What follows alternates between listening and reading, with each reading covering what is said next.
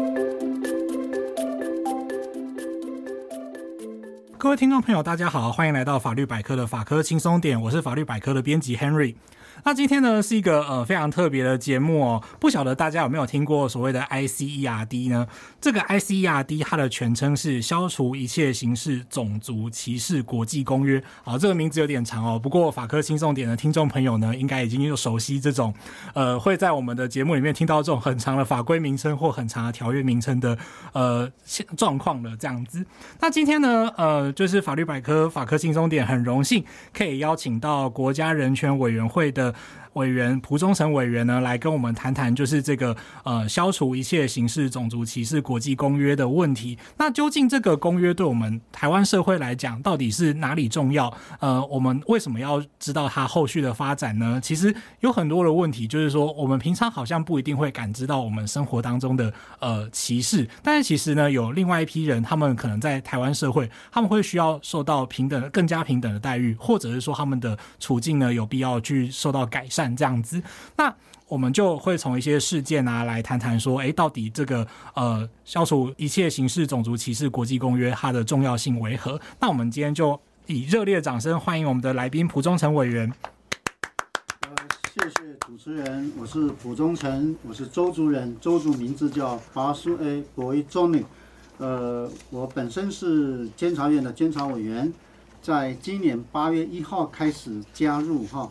这个国家人权委员会的这个团队里哈，我的任期是一年，非常高兴到这个节目跟大家来会会面啊，这个提出一些看法，谢谢。好，那我们就进入今天的对谈的环节哈。那相信各位听众朋友也觉得说啊。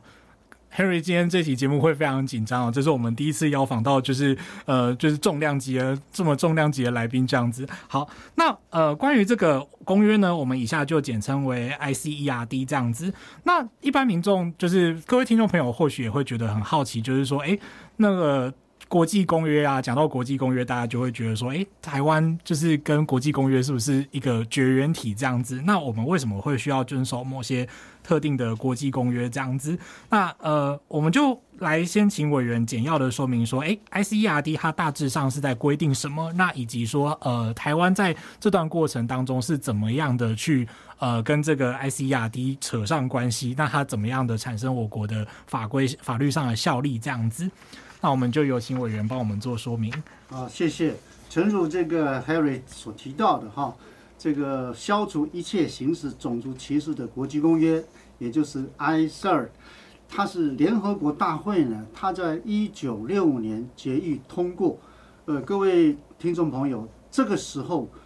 我们还是以中华民国的身份还在联合国，所以呢，这个公约呢是我们啊。在联合国的阶段呢，唯一曾经哈这个签署，然后呢通过，然后呢这个完成存放程序的这个非常周全程序的这个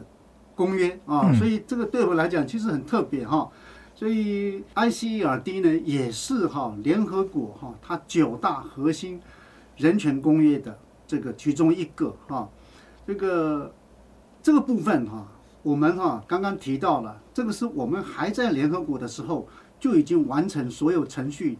并且国内法化的公约啊，它的重要性在哪里哈？我想，这个台湾真的是一个非常多元的这个族群跟文化所组成的国家与社会哈。嗯，对，没有错。这个呃，不要说这个原汉的差别哈，后来现在又加入了新住民、外籍的移工哈。然后，事实上，光是原住民本身哈，这个目前的官方的认定是十六组，嗯，然后呢，又有相当数量的我们所称的平埔族群，嗯，它其实也数量也蛮庞大的哈。对，在这个视线的时候呢，内政部提出了他们的人口在九十七万左右啊，比现在的原住民还多。然后那个原住民本身也有住在平原的，嗯，还有海滨的。像阿美族，它就是滨海的平原的族群。嗯，像我呢，周主就住在高山。嗯，这个生活方式其实不同，这是原住民本身的差异哈。我曾经带我的这个朋友阿美族的哈，嗯，他们长期住在平原，就拉到那个海拔两千公尺的高山了，他就患了高山症啊，这样，因为他们不习惯高山。啊。我想可是我这种高山族的原住民呢，嗯，你叫到三千公尺，接近四千公尺，我都没事的哈。所以这个 Henry 应该也会出事这样子，差距是很大的。然 后汉语系的系统，像闽客，它也不同啊，像过去。这个闽南的内部还有张启人械斗，我们不要也不要忌讳过去发生的一些这个族群之间哈，这个争斗哈。然后呢，客家跟客闽之间也曾经过有有一些械斗哈，争斗哈。所以坦坦白讲，大家背后的这个都不太一样。然后战后又加入了这个呃。外来的移工，还有新住民，啊，新住民也有很多种啊，也有的是中国的这个外的配偶，有的是这个从这个东南亚来的这些配偶，他们的背景其实都不太相同，所以基于这样的一个台湾的复杂的多元文化族群的状况之下呢，这个 ICERD 的这个公约的内容，其实它就是强调不分种族、肤色等。都生而平等，这个是这个 ICERD 的核心的价值。所以我想我们这里哈，这个台湾哈，这个曾经跟一百八十二个国家呢，曾经一起缔约这样的一个这个公约。所以呢，我想，呃，我们也虽然我们目前不是联合国的成员，但是我们也有义务要遵守国际的规范，尤其是这个是我们曾经在联合国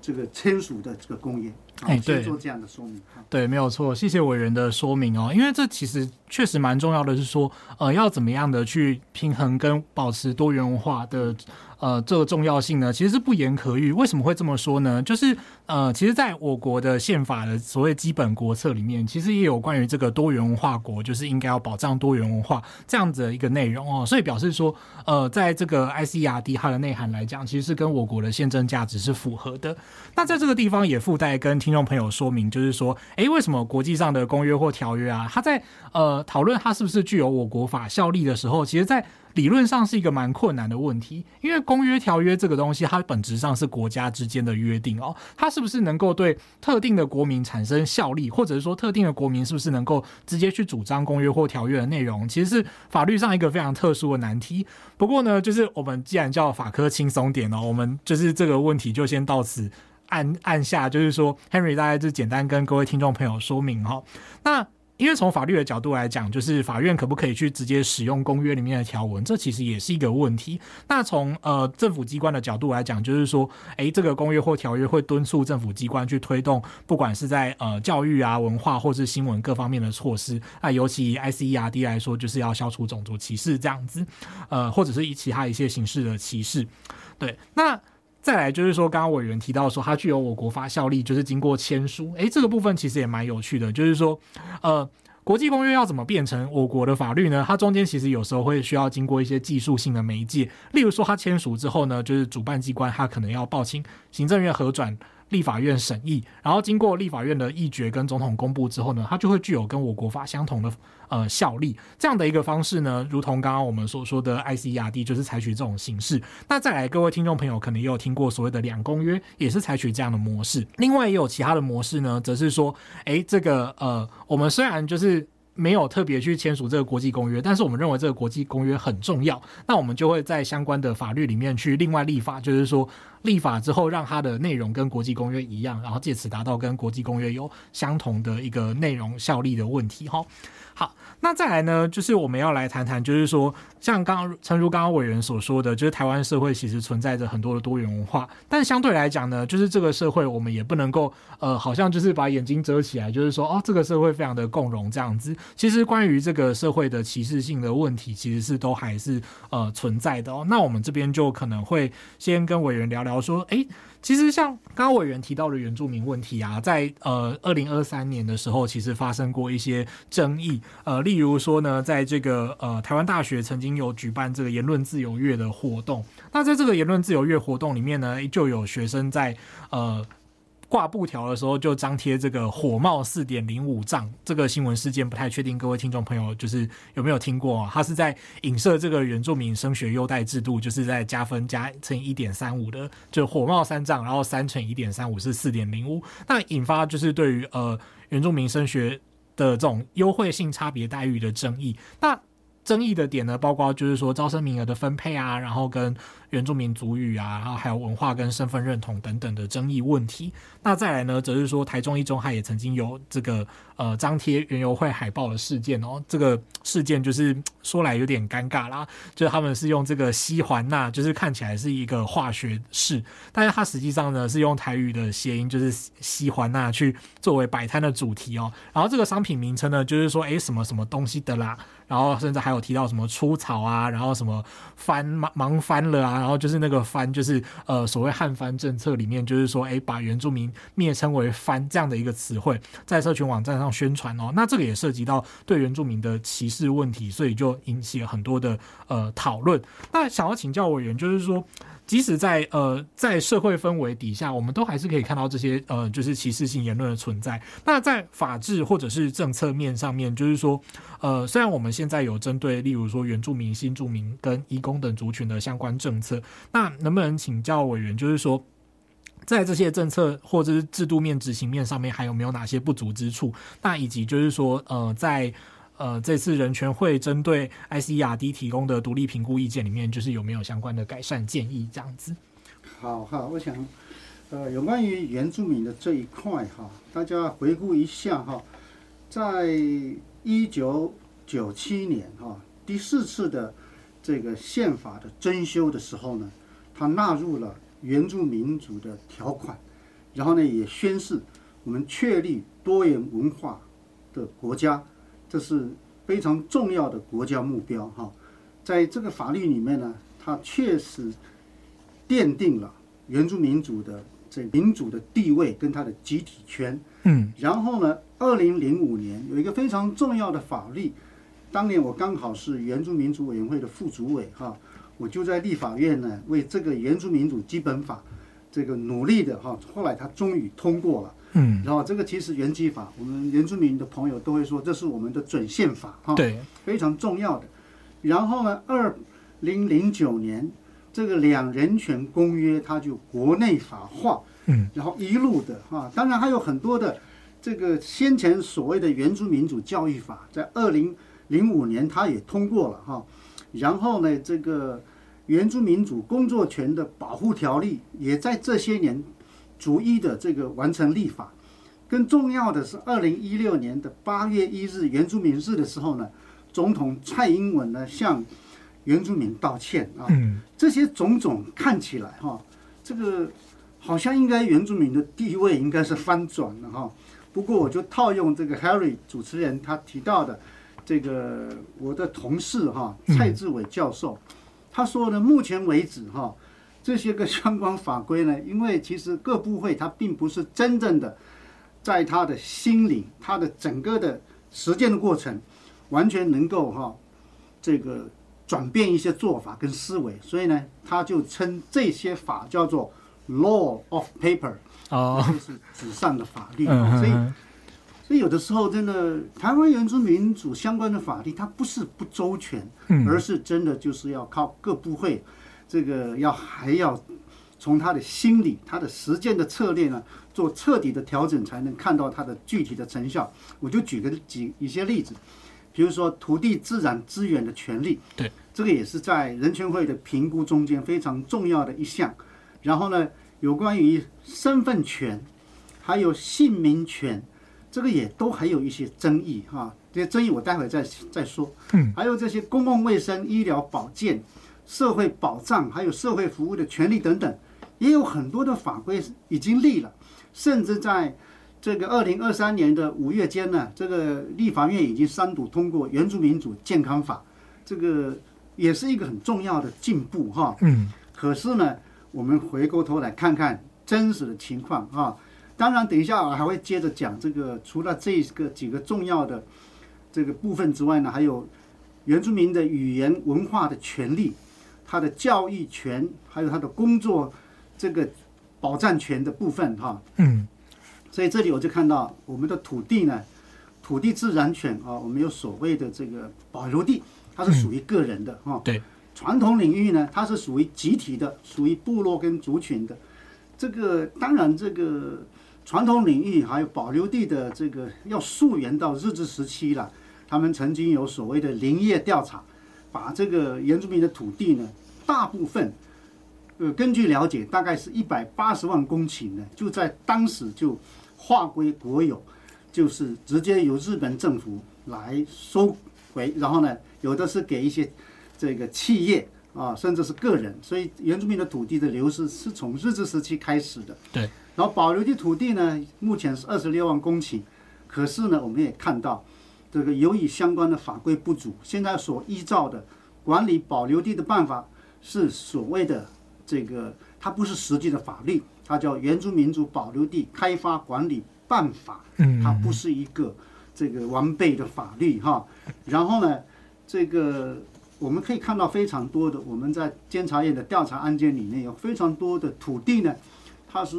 用人头转移啊，实际上那个原住民的手中已经没有土地了，他已经移转到非原住民的手上，所以这个是非常严重的。我其实跟我的同事都在面对这样的一个问题。传统领域的土地呢，这个我记得在两三年前，原民会想要划设少主的传统领域。结果得到南投县政府非常这个坚强的抵抗，所以没有划成。所以显见啊，所谓的传统领域虽然在原基法已经明定，可是呢，不管是主流社会，甚至这个地方政府，其实都还有非常大的这个空间是要让他们理解这个哈。所以我想这个部分哈，土地的问题到目前为止还无解。有一个非常重要的法律叫做土地海洋法。啊，原住民的土地海洋法，这个其实到现在还在协调中间。哦，可见各部会对于这样的一个共识还没有建立，所以我觉得哈，这个土地自然资源的主权，其实还是要将来在人权会的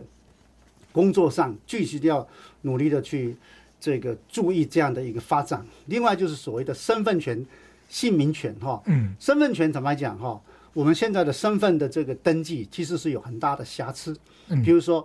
这个平埔族群，他们已经视线了哈，后来释宪这个也通过了哈。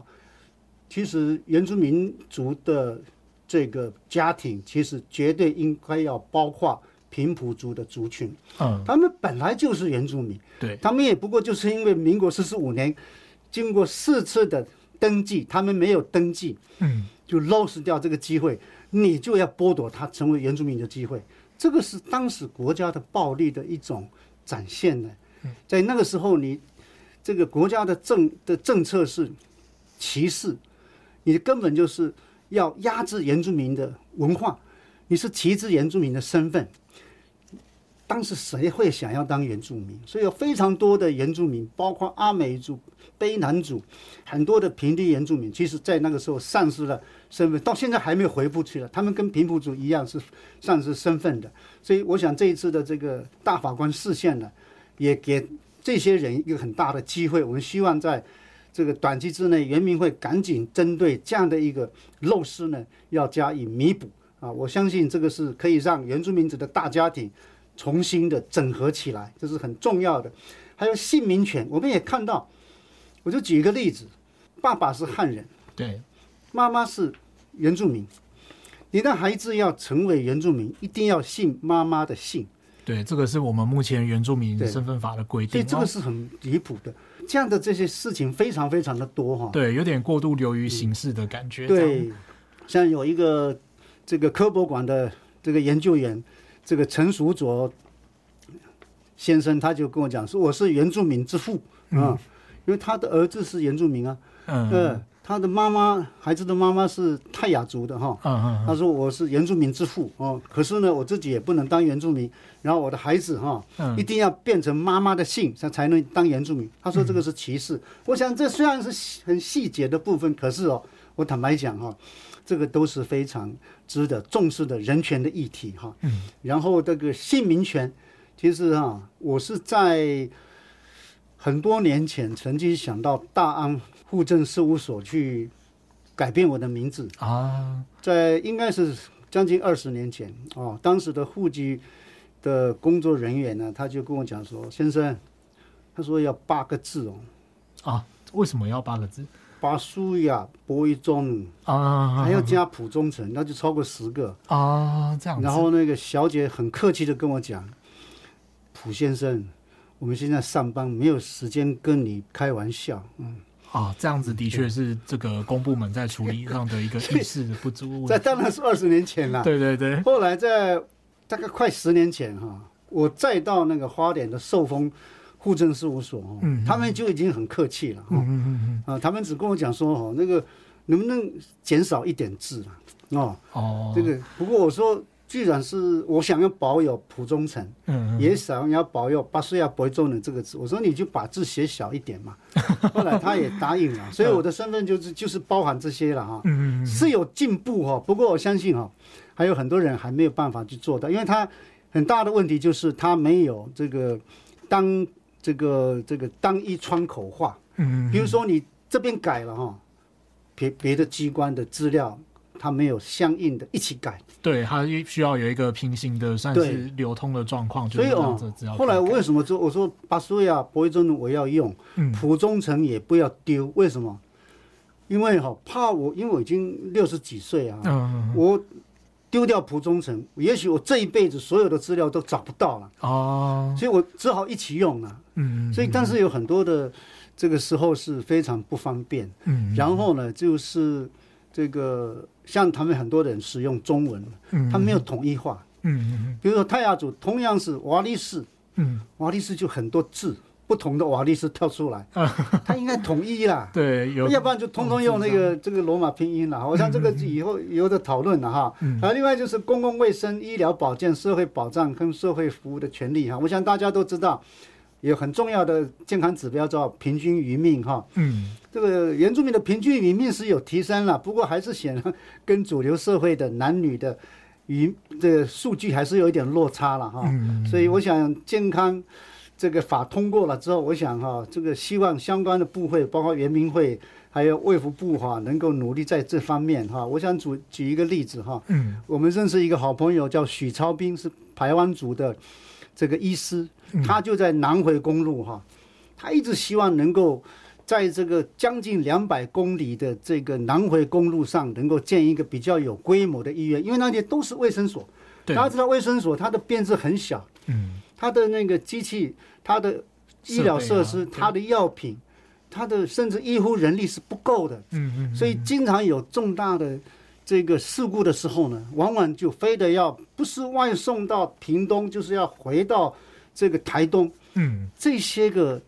分秒必争的这个这个状况哦，往往就让这个病患就在中途就离世，这个是很可惜的事啊。所以我想这个部分呢，许超斌医师已经很努力了。我们希望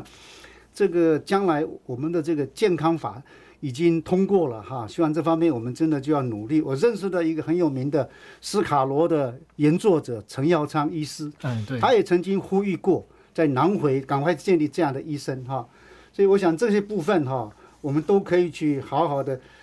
这个去思考。另外，我讲的所谓的语言文化权，嗯嗯嗯，台湾原住民的这个他其实是。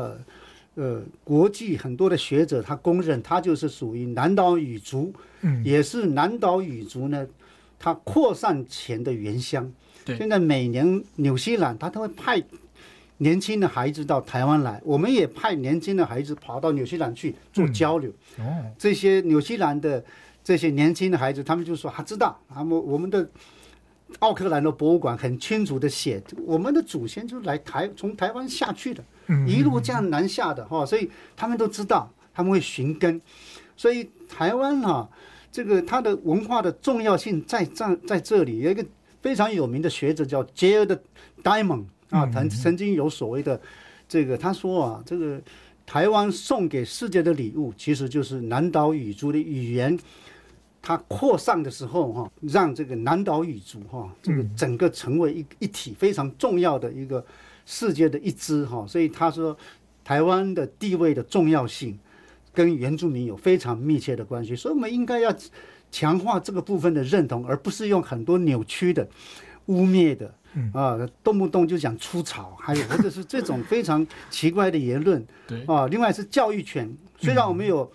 这个原住民主教育法，但是我想你看看我们的原住民的这个教育权，其实还是有很多的问题，不管是他的教材内容，他的这个。呃，升学的管道，甚至他的，嗯、你看很多原住民他都会没有办法进入国立大学，他几乎都到师大去哈。嗯、呃，当然师大不是完全不好，他而是他的资源相对来讲是比较薄弱的哈。甚至你看看刚刚提到的，这 Harry 这个主持人提到的，我们有很多的歧视的言论。嗯嗯。其实现在原住民要进入大学，他不会排挤的效应，因为他有所谓的这个。他有所谓的这个，对他名额其实是分开的，对分开的哈。他不像过去，他会占占据相当大的名额。像我在我原来在东华大学，我们的原住民的民族学院的学生都是独立招生，然后全国还有差不多三十间的原住民的专班，他都不会排挤你的名额。你这个你还还在还在那个，而且原住民他进入大学，他其实是。自己私底下竞争，嗯啊，我、呃、不是你跟你对，就是原住民跟原住民之间的竞争，以及他们是否有学习主语。所以我是觉得，我们的年轻的一代哈，可能要认清这个哈，其实原住民真的不会害你啊，不会排挤你啊，对，所以会出现这个奇怪的言论哈。我觉得我们的也是是我们大人所建构的教育环境哈，嗯，还有教育的思考，我们都都要好好的检讨哈。嗯，另外。呃，在最后一个就是我想要提到，就是我们的工作权保障法哈。嗯。工作权保障，我们也有工作保障的条例哈。不过呢，呃，其实很多的企业老板哈，他还是宁可缴罚金，他不要聘用原住民哈。对。所以这个其实反而没有得到真正聘用原住民的目标。当然，原住民本身也要自我检讨，就是你的。知识，你的技能到底够不够？人家还有你的敬业的态度，是不是能够符合这个企业的要求？我想大家都可以去努力了哈。嗯，所以这些部分，我这个是针对原住民的这个部分的这些回应哈。那这边 Henry 也就是来回应一下刚刚的呃委员的说明哦。其实，正如刚刚委员所说的，在很多问题上面，例如说文化，然后跟身份认同、姓名表示啊，还有健康跟工作等等的呃部分，其实大家可能会有一些呃，就是等于说是。会觉得说，哎，为什么那好像都是以前的事情？为什么我们要现在要来承受这些事情？然后，但是这其实是问题是在于说，它是一个结构性的问题，它需要去弥补。例如说，像是呃以前关于原住民的呃接受到的教育资源或者是社会资源的部分，其实这都会跟早期的政策有关系。所以说，早期就是所谓的汉人哦，不管他其实还有。当然，早期还有省级的问题啊，哈，所以就是会有特定省级的人可以取得某些资源，啊，那让原住民就是变成说有点像是一个驯化规划的一个过程，让他们就是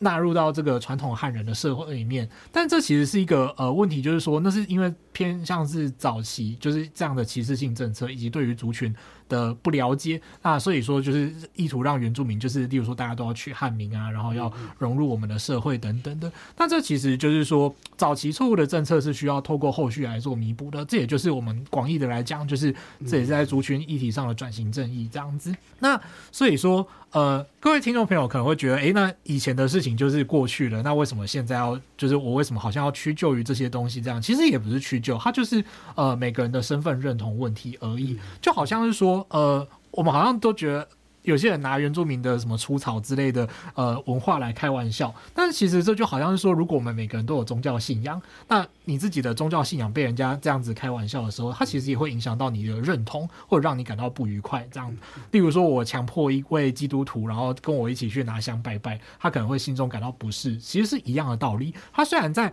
法律上不一定会真的构成所谓的呃刑法的犯罪，或者是说民事上的侵权行为，但他其实也会呃，就是对于一个人，你就是等于说显示出对这个人的不尊重。那其实真正我们需要的就是说这个社会对待不同族群的态度而已。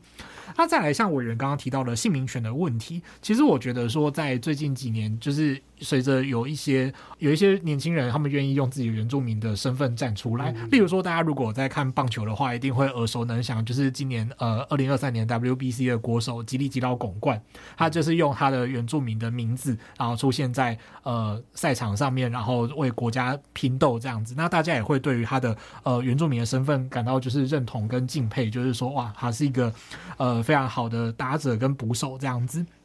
那其实就是说。呃，随着这样的氛围改变，就是我觉得大家应该都还是会呃，希望大家可以慢慢去接受，跟就是去接纳，就是说，哎，真接受。彼此之间是个体上的差异，然后跟承认说，哎，其实原住民的，呃，虽然说有些原住民他们就是大家会质疑说，哎，他们有文字，可是其实可以透过就是拼音的方式来去表述他们的呃文字知识的内容，这样啊，或者是透过一些传统一些原住民文化等等方式来认识彼此，我觉得这都是一个呃蛮好的过程哦。那也非常感谢委员，就是刚刚提到的，就是呃。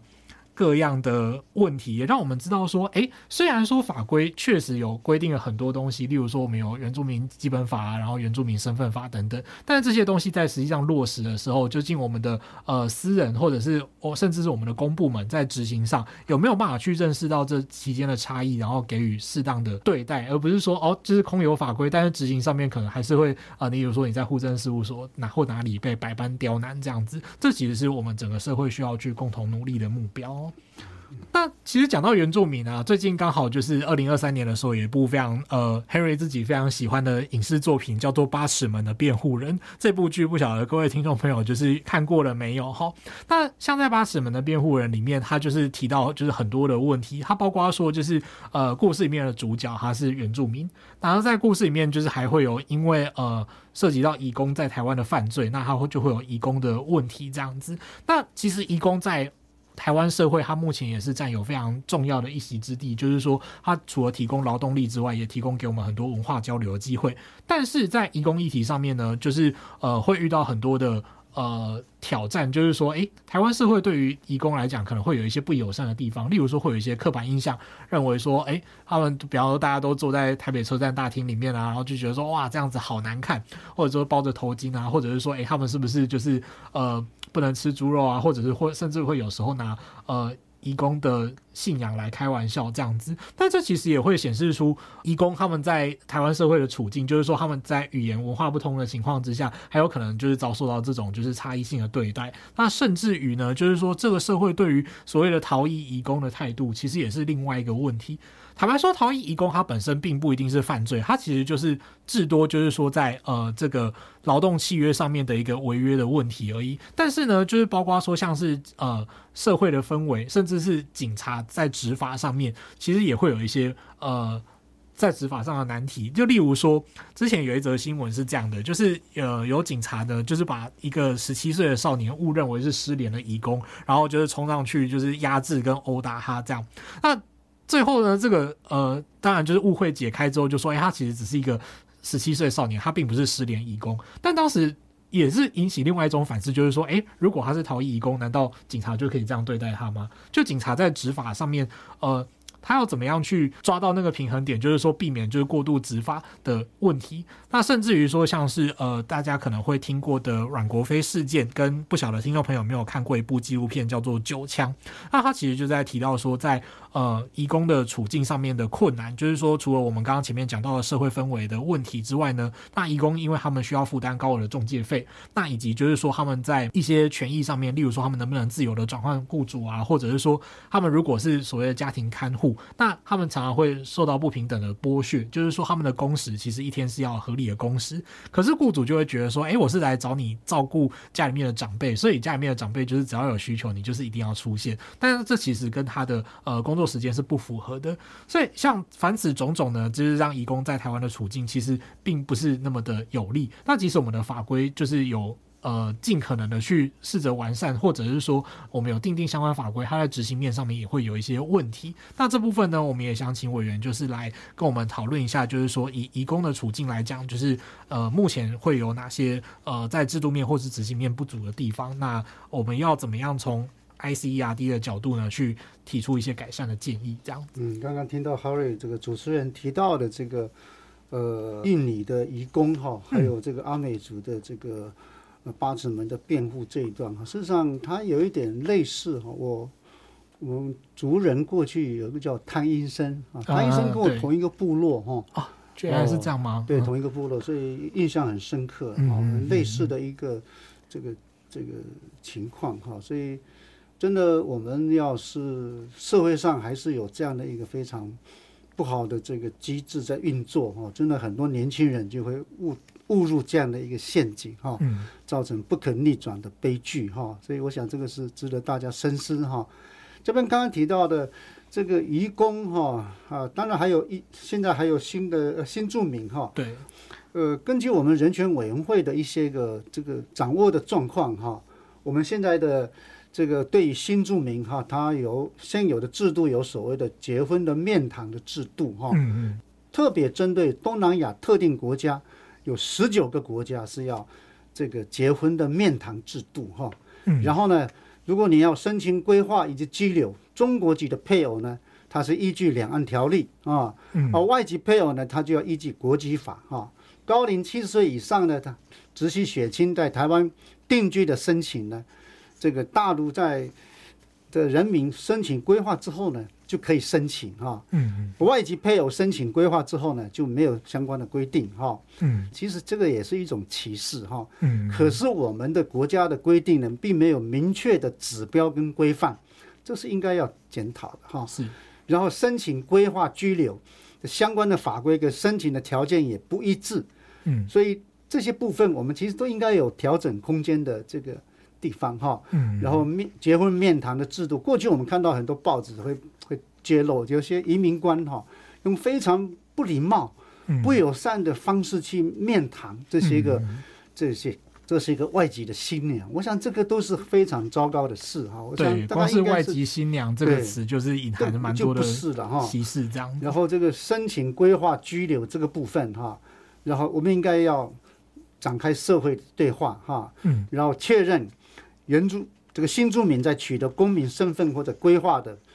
这个不要受到歧视啊，然后我们也要检讨高龄直系的血亲呢来台定居的规定是否合宜哈。嗯在有关于移工的方面呢，它一个很重要的制度就是通译的制度哈。对，还有这个我们也看到他希望能够达到司法的平权，比如说我们有很多的行政救济、国家赔偿、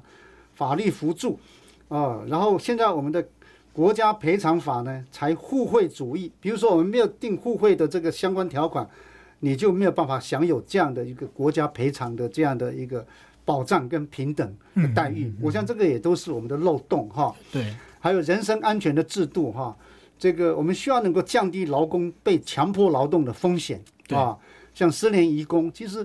我在前两个月，我们其实跟叶大华委员哈，我们一起到。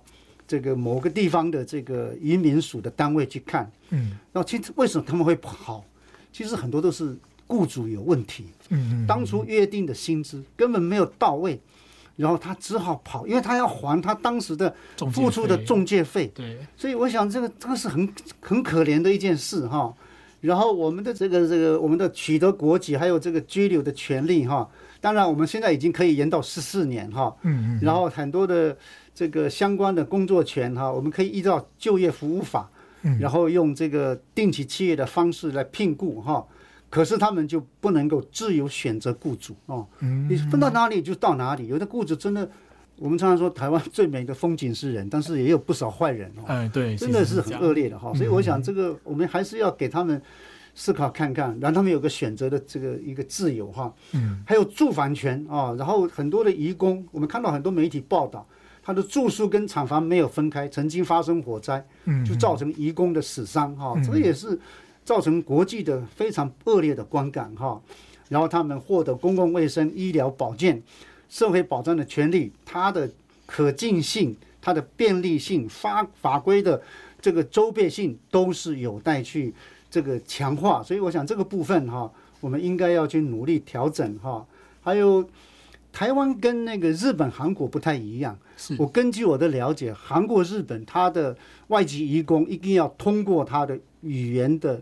这个门槛。哦。台湾他没有，他就是说你只要想来，大概就来。他语言不是门槛，嗯嗯，所以我们很需要通译制度。对，可是我们的通译制度往往是什么呢？是按照法官跟检察官的裁量权，这个要不要通译，他不一定。嗯，所以事实上他们很需要通译的哈。他们是来了一段时间之后才会我们的语言。嗯嗯，你看刚我们讲，我们语言很多种呢。对，我我我就看到一个有一对姐妹哈，嗯嗯嗯，一个姐姐在阿里山周族的部落当这个义工，嗯，结果她很快乐，后来就叫她妹妹跟跟着来，嗯，她妹妹刚刚才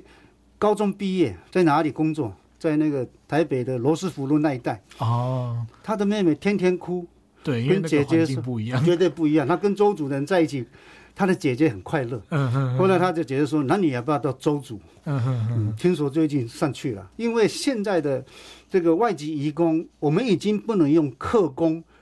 啊，或者是他是临时的人力补充的态度去看待，仍然像以前一样对待他们，真的将来他们不会想要再来到台湾哈，所以这个部分哈，这个应该要特别处理。另外就是司法平权哈，嗯嗯，我们的国家赔偿嘛，刚刚已经提到了哈，这个很困难。还有这个失联的义工，如果需要法律补助的时候呢，往往就因为提不出这种签证、居留证等等的，他就没有办法获得帮助哈。然后我们很多的雇主是限制人家的行动自由，过度的加班。然后呢，有时候这个很多的我们相关的法律的，像劳动契约呢、工资的切结书呢，雇主重新的议定的劳动契约呢，这个往往都。前后不一致，对劳工的保障是不明确的哈。然后另外这个居住的这个权利啊，这个很多的这个民间团体它反映了，这个移工如果在外面租屋呢，就还是需要支付公司的住宿或者外租的两笔费用。嗯，如果移工呢不同意，就他就威胁那要遣返。对，然后也有一些这个移工也反映，就是小孩子。啊，生了孩子之后，你就不能住在公司的宿舍，对对对哦，还要被扣这样的一个这个上诉费，每个月还要到两千一百块钱，这个其实也都是不公平的哈。嗯嗯。然后这个我们的这个移工哈，很多女性哈，她们生育子女，有时候需需要这个家庭团团聚哈，这个时候我们的支持的制度也是需要改变哈。嗯。然后对这些孩子们的。这个育儿的资源的提供，我们也应该要去好好去努力去，这个给他们支持。这都是我们在这个评估我们的人权报告的时候呢，我们当时很多的同仁提供的看法哈。嗯嗯嗯。所以我想这里这个部分，我想就先讲到这里哈。对，那这边就是 Henry 也来回应一下委员刚刚提到的问题哦。其实就也确实就是呃，如同我们。听众朋友应该在关心相关议题的话，也知道，呃，而且如同就是法科轻松点在之前呢，我们曾经有跟义工培力组织 One Forty 曾经合作过一集节目，哦，欢迎各位听众朋友回去听一下我们跟呃凯翔的对谈。那当时呢，其实就有提到说，就是关于他们的。呃，就是移工的处境方面，就是像刚刚委员所说的，他们在其实，在法律面，其实他们很需要帮助，包括说像这个劳动契约的订定啊，他们就是具体来讲劳动条件的保障，这些其实都还蛮重要的。呃，各位试想，就是说，其实今天就是如果我们身为就台湾人，然后我们到国外去之后，如果我们在当地受到就是劳动条件的剥削，或者是呃在救助资源上面的不平等的时候，其实呃。设身处地，就是说，这些移工来到台湾，跟如果我们去到外国，如果不能得到相对应的保障的话，其实我们心里面会怎么想？那我们就也可以设身处地的为这些移工所想，这样子。那再来就是说，这些呃，目前的移工呢，其实在台湾，它遍布的。范围还蛮广的，就是说它不只是，例如说像是我们最常见的照护人力啊，长期照护人力啊，或者呢是一些就是制造业这样子来讲，就是他们其实补足我们很多的人力缺口，诶，很多产业就是其实面临缺工的问题嘛，嗯、所以说从这个角度来看，我们不能够就是说把它当成是一种就是单纯的。替代人力的标准来看待，而甚至是说，哎，他其实就是我们的工作伙伴这样子。如果我们在工作上就是有遇到义工的话，那相对来讲，他们的呃劳工处境是很重要的。哎，可能会有些人觉得说，哎，本国人自己的劳动处境都不受到保障了，那我们干嘛还要花力气去保障外国人？可是其实真正的问题是在于说，要怎么样去促进整体社会的劳动环境或者全整体性的改善跟进步，而不是说好像就是大家就是现状就觉得说啊，就是反正就这样，然后呃那。本国人都吃不饱了，那为什么我们要去管外国人？他们的呃，对于这个劳务的贡献其实是一模一样的。所以说，呃，相对来讲，大家可能要呃，我们可能要常去思考说，我们要用什么样的观念来看待这群朋友这样子。那这其实也是蛮重要的部分。我们要先从心里面去呃，去扭转这个印象，或者是说去建立这个。概念之后呢，我们才能够让这整个社会，包括就是说，呃，私领域跟公部门呢，大家都一起去进步，一起去呃善待彼此，然后让台湾这个社会成为继续共荣的社会，然后让让人家甚至愿意说，就是呃人才，不管他是有就是高深的技艺或者是充足的知识，他都愿意来到台湾，呃，成为台湾社会的一份子。这样好，那在这个部分呢，其实就是说，我们稍微总结一下。其实委员刚刚提到很多关于就是原住民跟移工的议题哈，其实呃都很重要。然后再来就是说，根据 ICERD 的评估意见，就是即使在法规上我们有相当的规定哦，例如说刚刚讲到的通译，其实在呃法律人心中就是一块痛点，就是说的确我们在法律上有很多的规定是关于就是要如何去，例如说通译，然后跟就是所谓的呃法律辅助，或者是说像是让。他们在涉及刑事案件的时候，就是有律师可以去协助，但是这些在实务上往往都会造成一些困难，例如说我们的通译人力不足，然后资源也不够，以至于说就是有些通译他们就是呃要全台湾跑来跑去嗯嗯啊。再来呢，甚至有可能说，例如我们回到原住民的问题，好了，就是他在某些刑事案件里面，他可能就等不到律师，因为这个律师可能要翻山越岭哦，等到这个律师来的时候，那个法定的呃。期间呢就已经经过了，然后他就被讯问了。嗯、那他被讯问的过程当中呢，嗯、可能会因为语言不通，他词不达意，或者是没有办法好好的表达，嗯、那以至于说他在刑事案件上会陷入不利的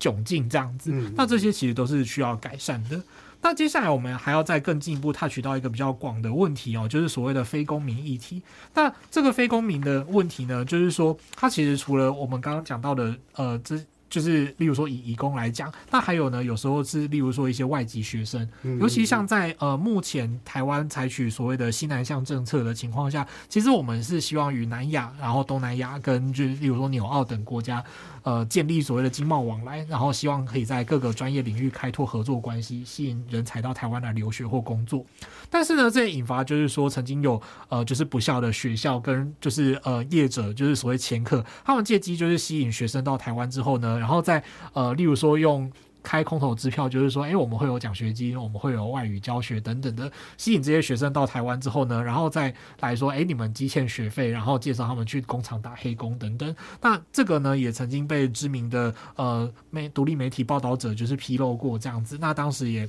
就是有效的改善了该间学校就是呃受到拐骗的学生的处境这样。那这也显示出一个问题，就是说。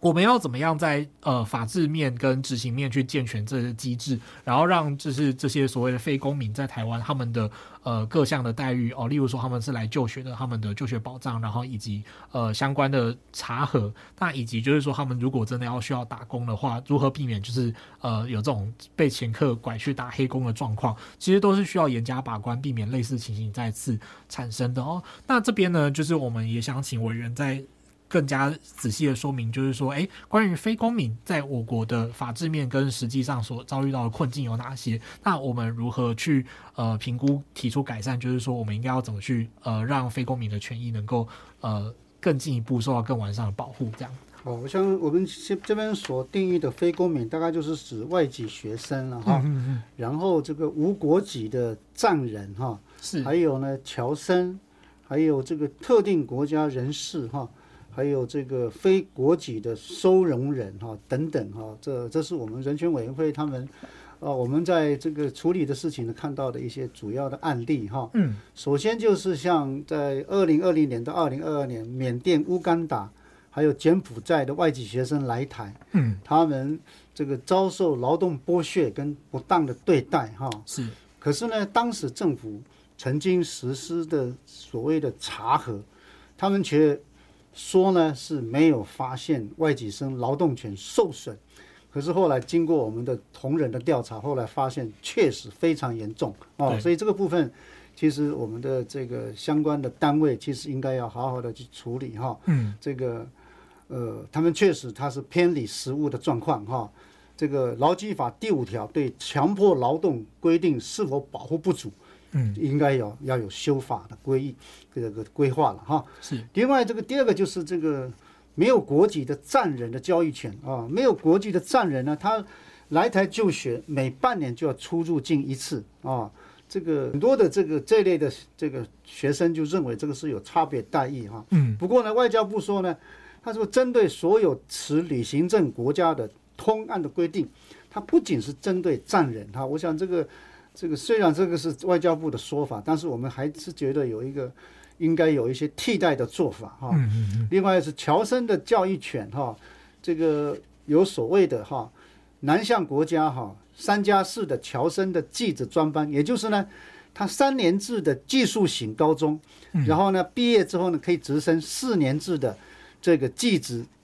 大专校院哦，就叫三加四的这个侨生技职专班哈。我想这个对于这个我们的东南亚的侨生呢是非常有帮助的，因为它是主要是针对制造业、营造业、长照、电子、商务还有农业等等的领域哈，这些都是他们非常需要的。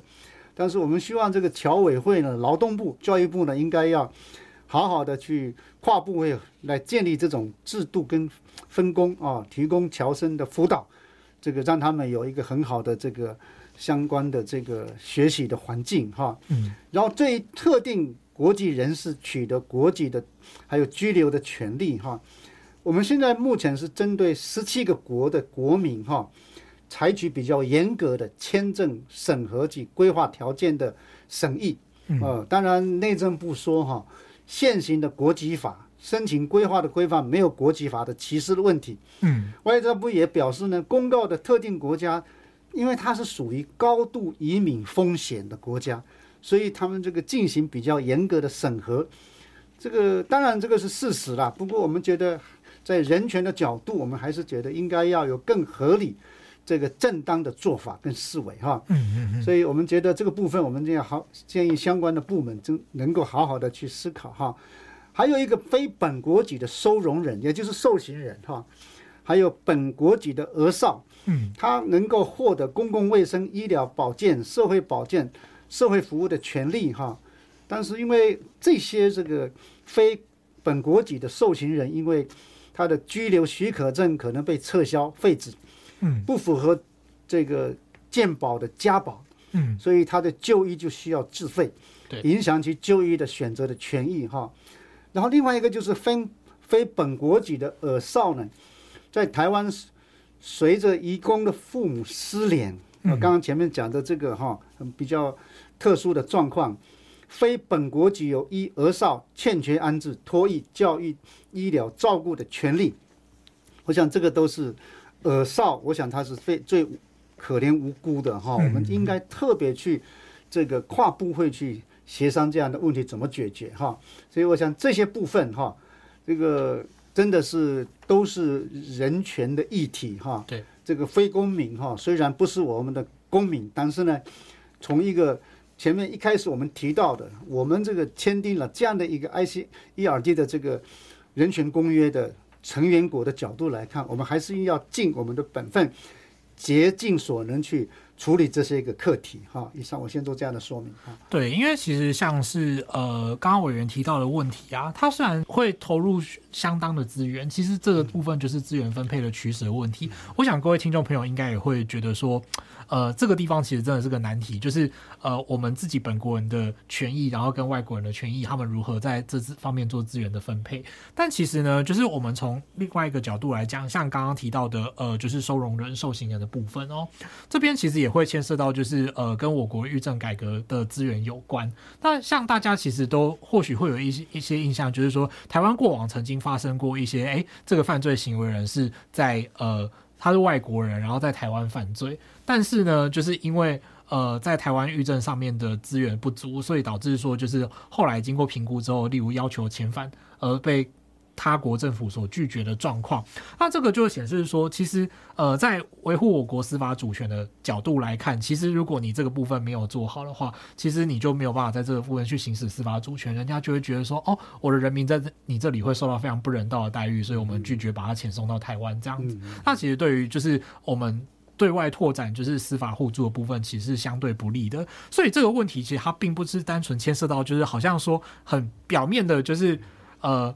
我们因为他是人，所以我们要好好对待他。虽然这是一个呃核心议题没有错，但它其实背后还会牵扯到很多在呃各个领域上的难题。所以说，它并不是单纯说，好像我们签了这个 ICERD 之后，我们就是要去尽可能不顾一切的去做这个呃。避免歧视的措施，它其实并不是那么单纯，它会牵涉到很多的呃问题，这样子哦。所以说，像刚刚讲到的呃，不管是以收容人来讲，或者是说以就是学生的角度来讲，其实让人才在国际间流动这件事情也是很重要的。像今天我们既然都会有想要出国留学的呃想望，就是或需求，让希望说能够学到更高深的知识或者是更高级的技术。那其实说，如果台湾在这个地方能够显现出这样的发展，然后就是有这样的国际地位的话，其实我们就会更显得在争取国际地位上会更加的重要哦。你不要说就是。呃，像如果说今天 Henry 真的去美国或者是去德国那种地方留学，然后突然被在那边关关起来打黑工，然后突然就是跑到工厂面做鞋子，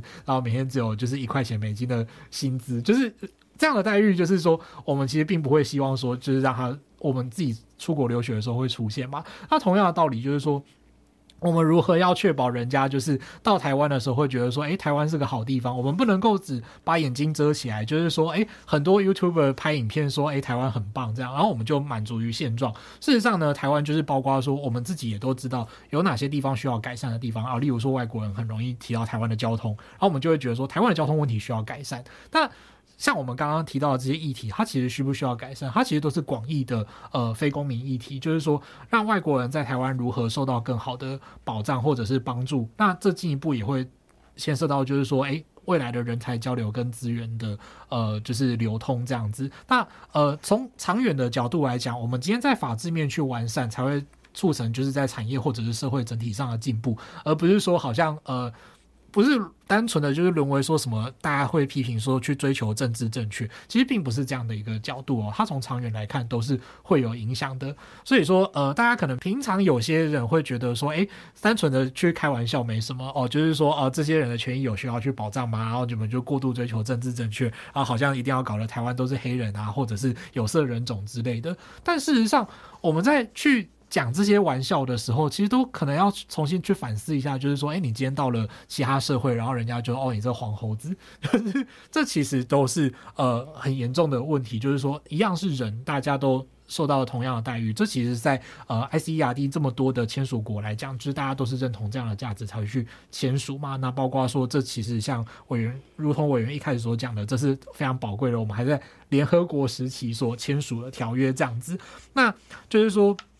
尤其在现在台湾的呃国际地位的呃，我们也都知道说台湾在我们现在应该要去积极争取国际地位上落实这个呃公约内容，其实是真的会相对有效的。那如果你就是不讲求这些的话，一旦其他国家为什么要呃给予我们任何的协助或者是认同呢？这其实都是很重要的问题哦。那最后呢，我们也请委员再总结一下今天节目的呃内容，就是说到底 ICERD 对台湾社会的重要性为何？这样。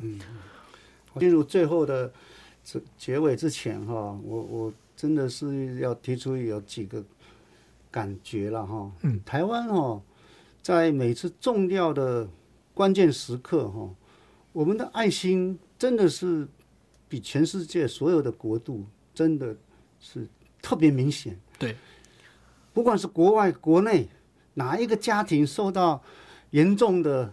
经济的威胁，嗯，就有人会协助哈，嗯嗯，这真的是非常难得的一个现象。对，我们爱护动物，爱到台湾已经有猫狗哦，有两百五十万多只哈，嗯嗯，猫狗受到欺负哦，马上有人伸张正义哈，对对对，这个其实台湾的爱心在这里表露无遗啦，嗯，然后还有一个现象哈，就是台湾真的社会是可以期待的，它是一个非常。有善意循环的社会哈，这是我们值得期待的哈。刚刚那个 Harry 这个主持人提到了，我们要加入国际的这个行列哈，其实这些都是非常好的基础哈。嗯。然后呢，我记得有一回我我回阿里山，嗯，哎呀，我们阿里山有很多茶园哈。我回到阿里山也还是喜欢慢跑哈，在山道绕环绕。嗯。有一天呢，大概是两三年前。突然在慢跑的时候啊，转到一个茶园，我我知道有一群人在采茶，嗯，他们一起唱一首歌哈、啊，嗯，我听不懂啊，不是我们周族的歌啊，哦，然后我就看都是女孩子，也有妇人，嗯，哪里来的？越南的来的，哦，他有移工，也有。配偶，嗯嗯，他们在那，我就问那个老板，我说这些人哪边的？他说啊他们都是越南来的，嗯嗯，他们很很会工作，嗯，采茶的速度非常快，嗯，采茶要靠海的量，哦，他不是看时间呢，对，所以他们啊，不管是移工还是配偶哦，采茶速度非常快，嗯嗯嗯，比当地的州族的工人哦，他说他的效果快一倍。啊。邹族的工人可能一天赚到一千到一千五，他们可以采到两千五到三千，哇，他们速度非常快，嗯嗯，所以他们为什么呢？因为他们有很多的移工，他想要把钱哦要寄回家。啊，对。然后我在前两个也看到一个那个一个移工，他是被他他是逃逸的外劳，嗯，后来被逮到了哈，要遣送回去，嗯，我后来就问他说：“你还要再来吗？”他说：“我一定还要再来。”哦，这样子，这些人是我们非常爱台湾呢。嗯嗯嗯。他说：“因为我的我的老板虽然我逃跑，我在那个草屯的老板很很照顾我。嗯，我是不小心吃饭的时候一直不小心哦就被警察抓到。哦，可我很对不起我的老板，我老板对我很好。台湾人有很多善的一面哈，其实他们只是我们的一块哈。嗯，所以我是觉得哈。”我们从这些点点滴滴，我们从原住民谈起，新住民，还有这个外籍移工哈，我们其实这些都还有这个呃非公民哈，我们其实他们现在都是我们台湾的一部分，我们真的要好好的去面对这个问题哈。然后就是清消除一切形式种族歧视的国际公约啊，ICERD 呢是我国第一个批准的国际人权的公约。这个公约从一百一九七零年批准之后呢，行政院才在二零二二年的十二月发表这个国家首次的国家报告。嗯，所以之后呢，也就是明年，我们会邀请国际委员来台湾审查。啊，我们现在准备中。然后我们国家人权委员会呢，在这个今年哈，也针对 ICERD 呢首次国家报告的完成了独立的评估意见。以上我们刚刚呈现的内容很多就是这个报告的内容哈。对。期望有助于国际的审查委员会，也就是 IRC 呢，它进行审查，并建议政府能够关注，因为法规制度不足或执行层面缺失所造成的不平等与歧视的现象，以及文化中对族群的刻板印象与潜藏的歧视。期望我们可以建立一个多元文化的社会，彼此尊重，彼此珍惜。嗯，谢谢。好，对，非常谢谢委员哦，因为刚刚委员。真的是跟我们分享一个非常暖心的小故事。但其实从这个角度也可以提到说，单我们单纯从形式上的法律来看的话，诶，刚刚那个移工他就是有可能就是因为他